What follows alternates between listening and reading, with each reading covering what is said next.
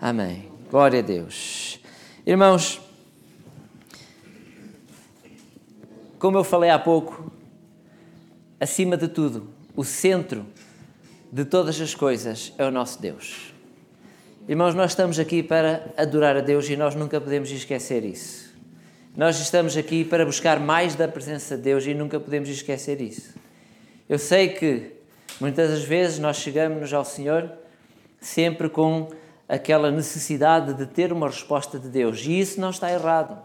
Isso não está errado. Nós queremos que Deus fale connosco porque sabemos que Ele é o nosso ajudador, é Ele quem nos consola, é Ele que nos guia. Mas nunca podemos esquecer que nós estamos aqui neste lugar, acima de tudo, para adorar e glorificar o nome do nosso Deus. Porque Ele é o centro de todas as coisas. Porque se Jesus estiver no centro, se nós conseguirmos fazer, dar o nosso melhor para Deus, adorando, glorificando o seu nome, irmãos, eu não tenho qualquer dúvida, Deus vai se manifestar no nosso meio e Ele vai responder às nossas orações e Ele vai satisfazer os desejos do nosso coração se estiverem segundo a sua vontade. Eu creio nisso. Amém? Glória a Deus. Vamos abrir nossa Bíblia, o Salmo 89. Salmos 89, desde o versículo 1 até o versículo 14.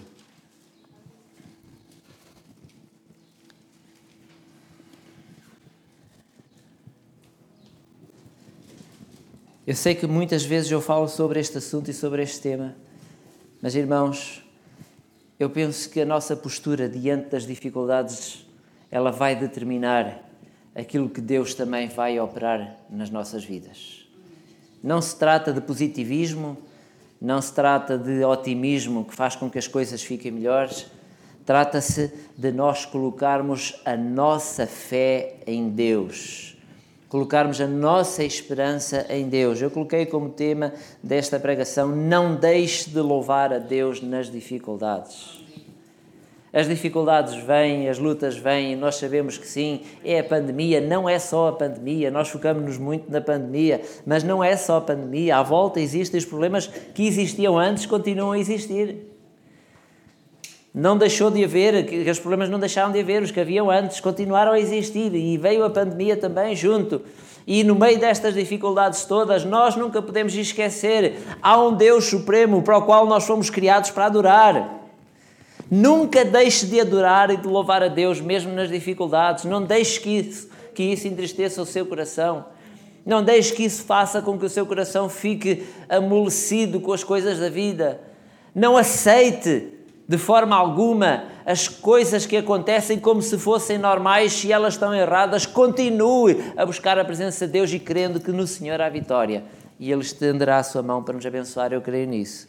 Não deixe de louvar a Deus nas dificuldades. Salmo 89, desde o versículo 1 ao versículo 14. Alguns irmãos têm a Bíblia já encontraram, os que não encontraram podem acompanhar pelo nosso ecrã. Diz então assim a palavra de Deus: As benignidades do Senhor cantarei perpetuamente, com a minha boca manifestarei a tua fidelidade de geração em geração.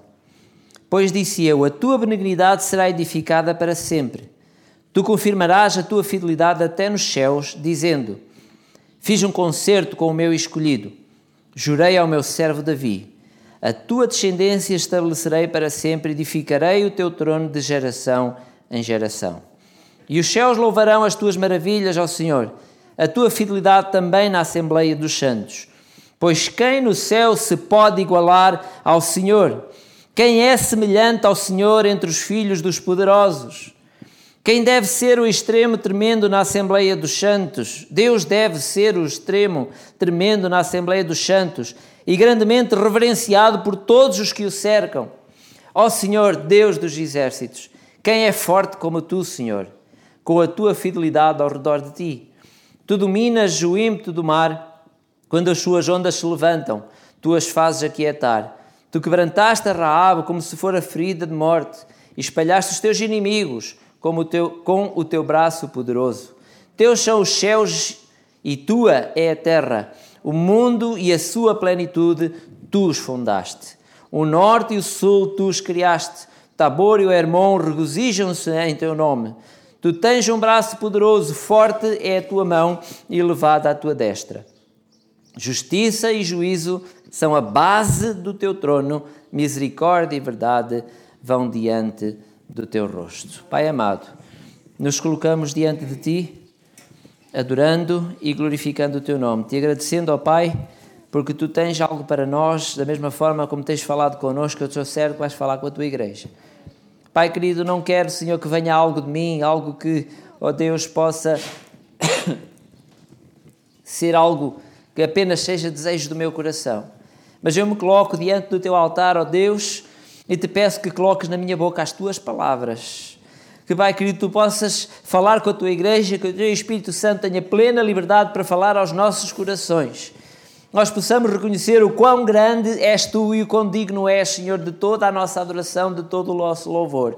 Tu continuas a ser o nosso Deus, para sempre serás o nosso Deus.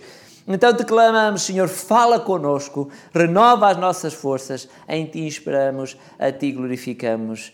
Nós oramos em nome de Jesus. Amém. Irmãos, este salmo, como nós muitas das vezes estamos habituados a ouvir falar dos salmos de Davi, não é? Mas nem todos os salmos são de Davi. Este salmo não foi escrito por Davi. Este eh, é um salmo de Etan, o israelita. Etan, que era no fundo um regente do coro, ou no, naquilo que nós falamos hoje em dia, era um ministro de louvor. É? E ele fez este salmo para adorar ao Senhor. E estas palavras deste salmo nós vamos analisando, vamos lendo, e dá para perceber que há aqui uma expressão de um sentimento forte que vai dentro do coração. Quando ele começa a exaltar e glorificar o nome do Senhor, ele demonstra um sentimento forte que está dentro do seu coração. E no fundo, quando nós lemos, nós acabamos por nos ver nestas palavras com um sentimento forte na vida do crente, que deve existir na vida do crente, exaltando e glorificando o nome do Senhor glorificando a Deus, aquele versículo que nós lemos no versículo 7, Deus deve ser um extremo tremendo na Assembleia dos Santos grandemente reverenciado por todos os que o cercam. Como não é profunda, profunda este versículo, mostrando quem é Deus aqui no meio da sua igreja, o papel de Deus no meio do seu povo, em que ele tem que ser reverenciado, exaltado, glorificado acima de todas as coisas. Nunca deixemos de dar o louvor que é devido ao nosso Deus.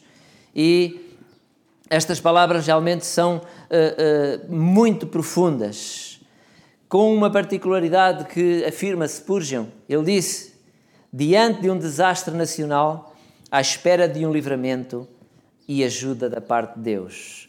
Segundo os estudiosos da Bíblia, os teólogos, aqueles que, que, estudam mais profundamente do que nós, e Spurgeon foi um desses, não é? um grande pregador da palavra de Deus, e ele fala que este salmo foi, estas palavras, tudo indica que foram faladas diante de, diante de um desastre nacional, à espera de um livramento e da ajuda da parte de Deus mesmo na dificuldade, mesmo naquele momento em que tudo parecia que estava difícil para eles também, eles continuavam a dizer que Senhor Jesus, que era o extremo, era aquele que era o todo-poderoso, era aquele que era digno de toda a adoração e era o único que deveria ser e continuar a ser exaltado, mesmo diante desta dificuldade, ele continuava a afirmar isso.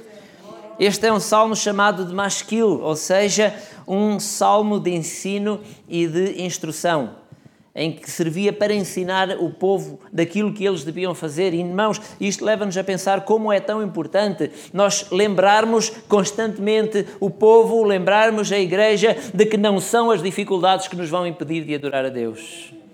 Não podem ser as dificuldades que nos vão impedir de adorar a Deus. Nas lutas, nas dificuldades, glória a Deus, exaltado seja o nome do Senhor. Eu costumo contar um testemunho, alguns irmãos já ouviram. O meu pai fala que ele quando trabalhava, ele trabalhou na FAMEL, já ouviram falar, já há dois filmes sobre a FAMEL, não sei se já viram, se não. Uh, era uma fábrica de motorizadas, né, que veio aos scooters e acabou com as motorizadas, e ele era uh, o que montava os amortecedores, ou seja, os amortecedores da FAMEL, durante 35 anos, todos passaram pelas mãos do meu pai para ele fazer a montagem desses amortecedores das motorizadas, porque era o único que o fazia. E ele, enquanto estava lá a trabalhar, um dia de muito aperto, houve um rapaz, um rapazinho novo, que ele pediu ajuda e foi auxiliá-lo lá a, a, fazer a primeira parte da montagem dos amortecedores. E quando ele estava lá, o meu pai, como estava à pressa, houve uma altura em que está a montar, precisou de dar uma martelada lá com o maço para que o amortecedor encaixasse melhor e acertou no dedo, com toda a força.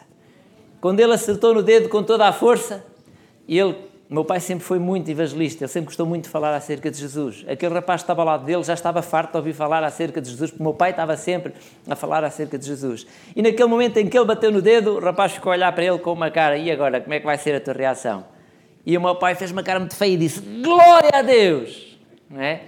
E aquele rapaz achou muito estranho: Então, aleijaste e dizes glória a Deus? E ele: É, porque mesmo na dificuldade temos que continuar a adorar e a glorificar ao nosso Deus. A própria palavra de Deus nos ensina em tudo dai graças. Se é em tudo, é em tudo. É na dificuldade, é na dor e é nos momentos bons. Em tudo devemos dar graças ao nosso Deus. Então havia esta preocupação de ensinar e de lembrar o povo que, mesmo na tribulação, Deus continua a ser o mesmo Deus. Ele não muda. Crê-se que Etã escreveu este salmo já na sua velhice, já tinha alguma idade quando os graves problemas caíram sobre Judá durante a dinastia eh, de Davi. E é interessante que, mesmo neste tempo de tribulação, eh, as primeiras palavras do salmista, como nós lemos no versículo 1, foram de reconhecimento da soberania de Deus. No versículo 1 diz: As benignidades do Senhor cantarei perpetuamente, com a minha boca manifestarei a tua fidelidade de geração em geração. Irmãos, o povo a passar dificuldades o povo a passar por um momento difícil e, no entanto, ele continua a dizer: Com a minha boca manifestarei a tua fidelidade de geração em geração. Mesmo que a luta venha e pareça difícil de que venha a solução, o Senhor continua fiel, Ele não muda. Ele vai continuar fiel para conosco. Ele vai continuar a cumprir o seu querer e a sua vontade em nossas vidas, não tenhamos dúvidas disso. O amor de Deus por nós, Ele nunca acaba. Nos momentos difíceis, Ele está conosco. Ele está conosco aqui hoje e Ele ama-nos com um amor que nós não conseguimos entender o amor que o Senhor tem por nós.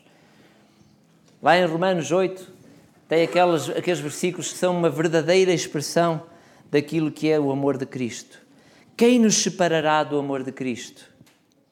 A tribulação, a angústia, a perseguição, a fome, a nudez, o perigo ou a espada? Como está escrito: Por amor de ti somos entregues à morte todo dia. Fomos sepultados como ovelhas para o matadouro. Mas em todas estas coisas somos mais que vencedores por aquele que nos amou. Porque estou certo de que nem a morte, nem a vida, nem os anjos, nem os principados, nem as potestades, nem o presente, nem o porvir, nem a altura, nem a profundidade, nem alguma outra criatura nos poderá separar do amor de Deus, que está em Cristo Jesus nosso Senhor. Como é profundo estes versículos, como são profundos a falar acerca do amor de Deus por nós. Na dificuldade, Deus continua a amar-nos. Na dificuldade, Deus continua a ser aquele que está ao nosso lado. Irmãos, se não há nada que nos separe do amor de Cristo, então nós mesmo também devemos ter o mesmo sentimento que o salmista. Cantarei perpetuamente a tua benignidade e a tua fidelidade de geração em geração. Este deve ser o nosso sentimento.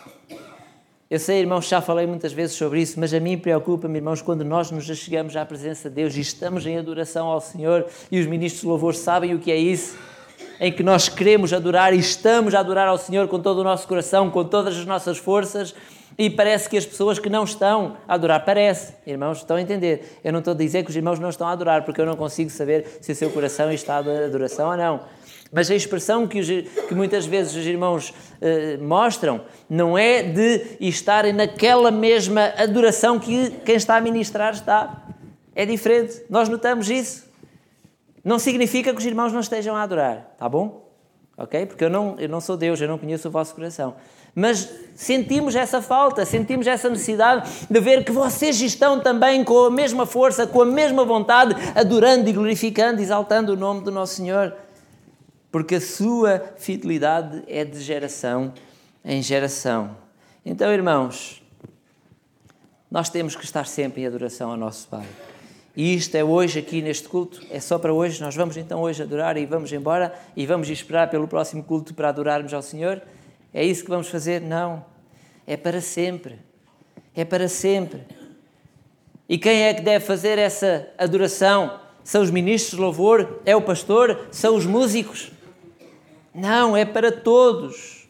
Para todos os que receberam o Senhor como seu Salvador. Para todos nós que conhecemos a salvação.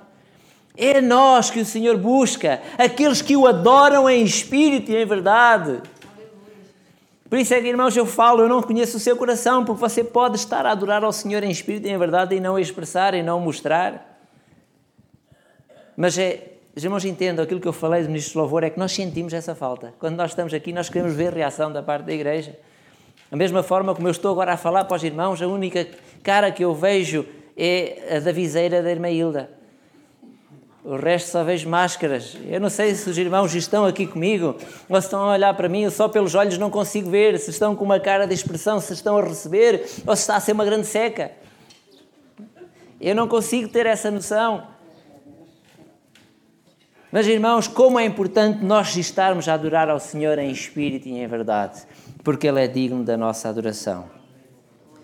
Portanto, todos precisam de viver para adorar e celebrar ao Senhor para sempre. Para sempre.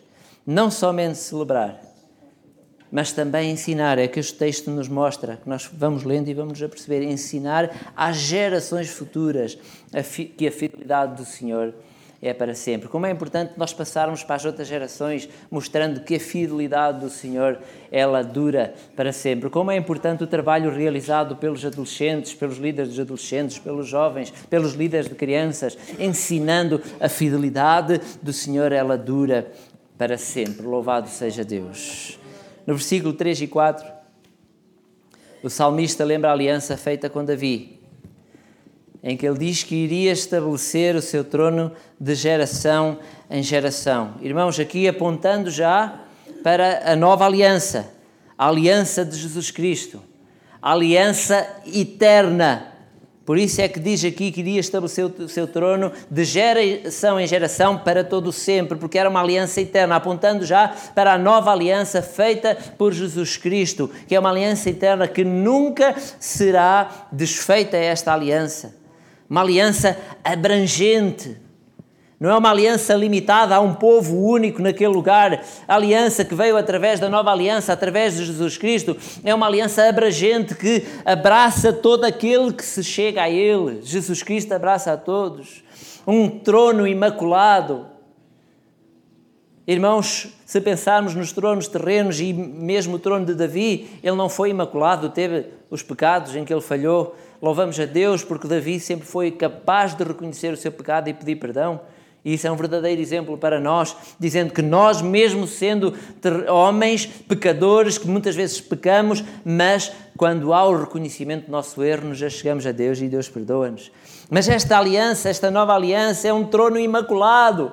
Não há pecado, não há nada que possamos apontar ao nosso Deus, ao nosso Jesus Cristo. Um reinado fiel, selado com um gesto de amor incomparável que jamais nós conseguiremos ver em lado nenhum. O amor, o gesto de Jesus, o amor demonstrado na cruz por nós. Sela aí um, um reinado que é algo que nós não conseguimos ver em lado nenhum, um reinado fiel, selado com um gesto de amor, selado com um preço de sangue, do sangue de Jesus Cristo. Irmãos, a adoração ao nosso Deus, venerar, adorar, glorificar o nosso Deus em todo o tempo é algo que nós precisamos de fazer. Irmãos, isso não tem que ser um sacrifício. Igreja, quando nós precisamos de chegar perto dos irmãos e dizer adora ao Senhor, exalta, glorifica ao nosso Deus, irmãos, isso não deve ser um sacrifício, porque isso tem que ser a ação natural daquele que é salvo. É a ação natural que tem que sair de dentro do nosso coração. Porquê? Porque Ele é o nosso Deus, Ele é o nosso tudo. Como é que nós poderemos chegar-nos diante de Deus sem o adorar, sem o glorificar? Irmãos, mesmo quando estamos no problema mais difícil em que nós recorremos a Deus para pedir ajuda, para ter solução, para o milagre acontecer, como é que nós conseguiremos chegar-nos diante de Deus sem primeiro o adorar e o glorificar antes de pedir seja o que for? Porque Ele é o Deus Todo-Poderoso, Ele é o nosso Deus a quem nós servimos. Ele é digno da nossa adoração em todo o tempo, em todo lugar. Irmãos, tem que ser natural. pela gratidão de tão maravilhosa aliança estabelecida ali na cruz que mudou a história da humanidade. Louvado seja Deus. Jesus é o nosso Rei, Jesus é o Salvador do mundo. Louvado seja Deus. Depois entramos já, chegando ao final, entramos no versículo 6. Nós podemos ver como estava grato o coração do salmista. Ele exalta a grandeza do Senhor e ele diz no versículo 6: Pois quem no céu se pode igualar ao Senhor?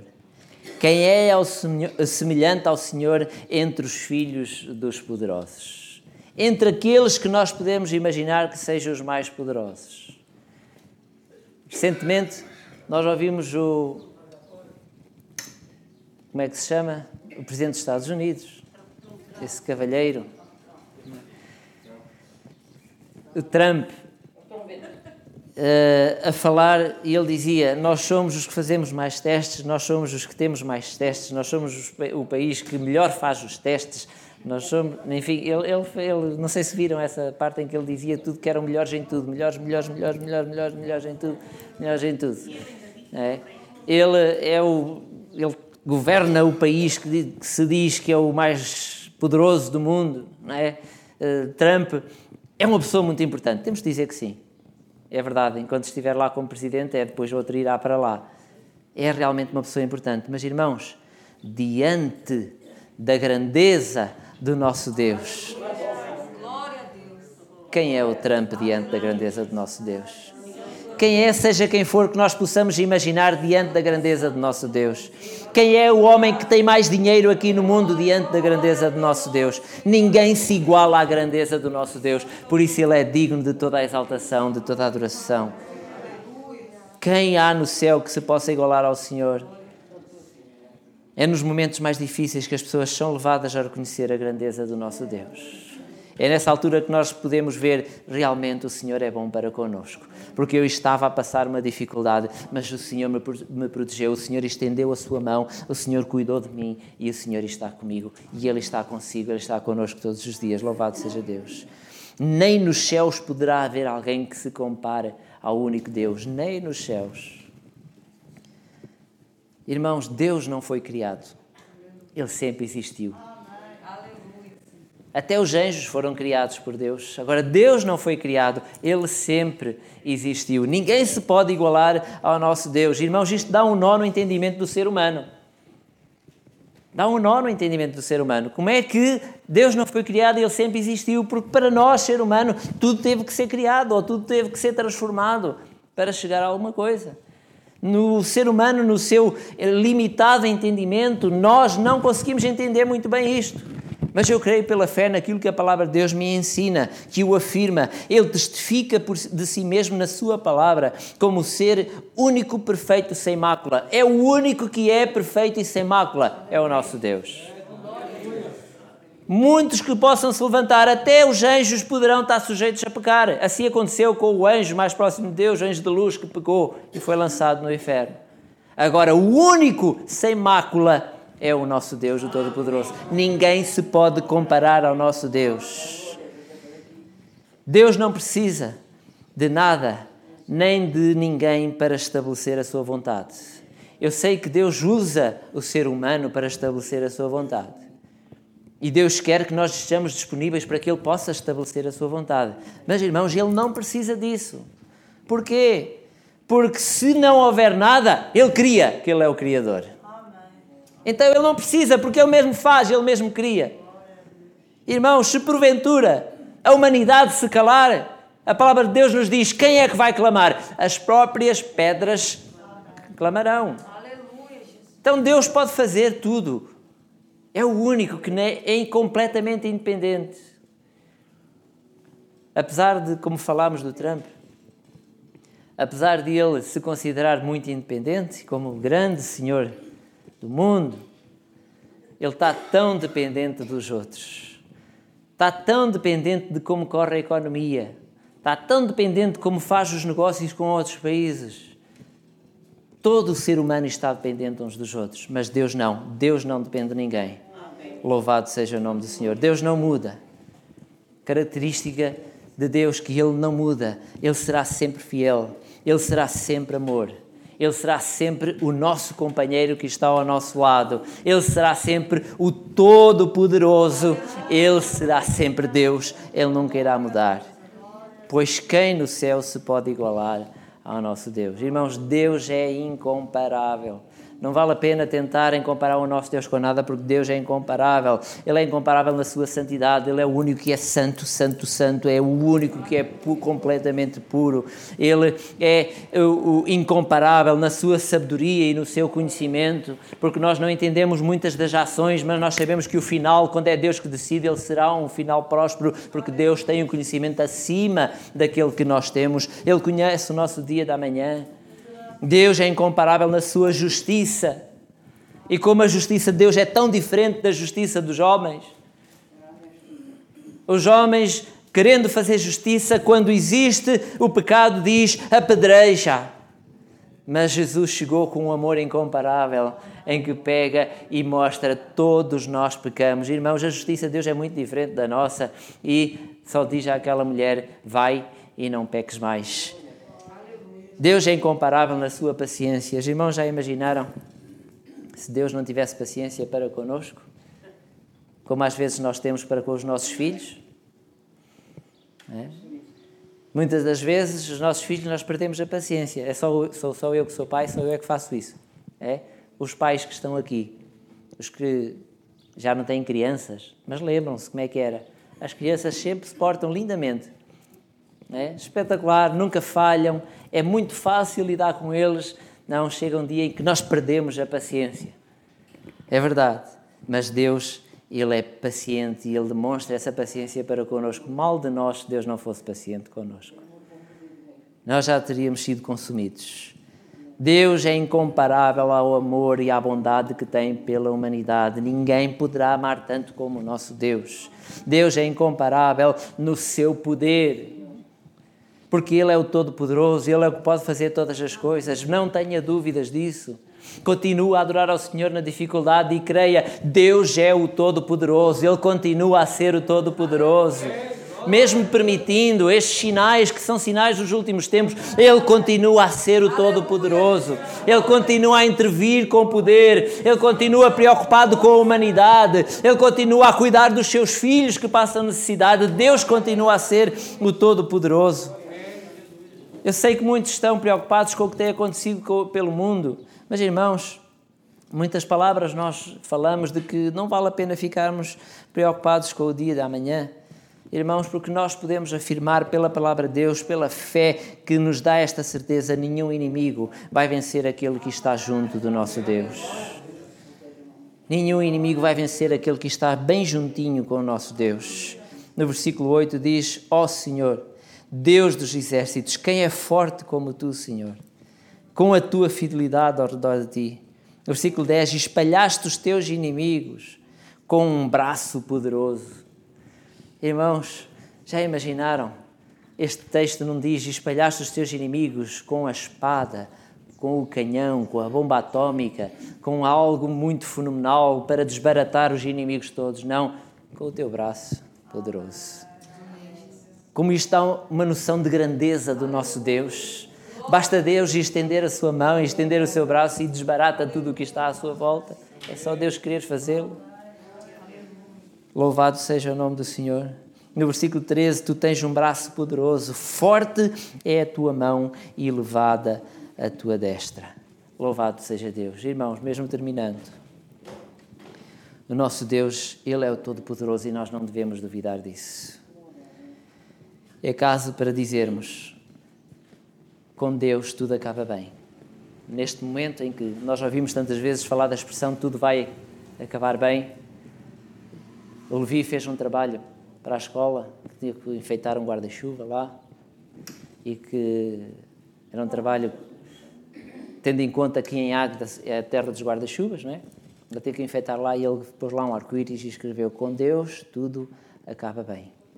Porque a diferença está em se nós temos Deus ou não temos Deus connosco. Com Deus tudo acaba bem. Com Deus nós vamos atingir a meta que nos temos proposto. Creia nisso, está difícil. Creia porque Deus vai estabelecer a sua vontade em nós e nós vamos atingir a meta que nos está proposta. Irmãos, eu estou há quase há um ano para conseguir licença para mudar para o meu pavilhão. Pavilhão construído. Construir já é difícil, não é? Depois de construído um ano a continuar a pagar a renda anterior e a pagar a prestação do pavilhão, à espera de uma licença com ele construído para podermos mudar para lá uh, as máquinas. Irmãos, com Deus tudo acaba bem. Esta semana foi a inspeção e foi aprovado. Nós já podemos mudar para lá as máquinas. Irmãos, pode parecer que a meta está longe, mas nós vamos chegar lá. Deus vai cuidar de nós, nós vamos atingir a nossa meta, nós vamos chegar onde Deus nos permite que nós vamos, segundo a Sua vontade, concedendo também o desejo do nosso coração. Com Deus a tristeza vai embora e a alegria vem pela manhã.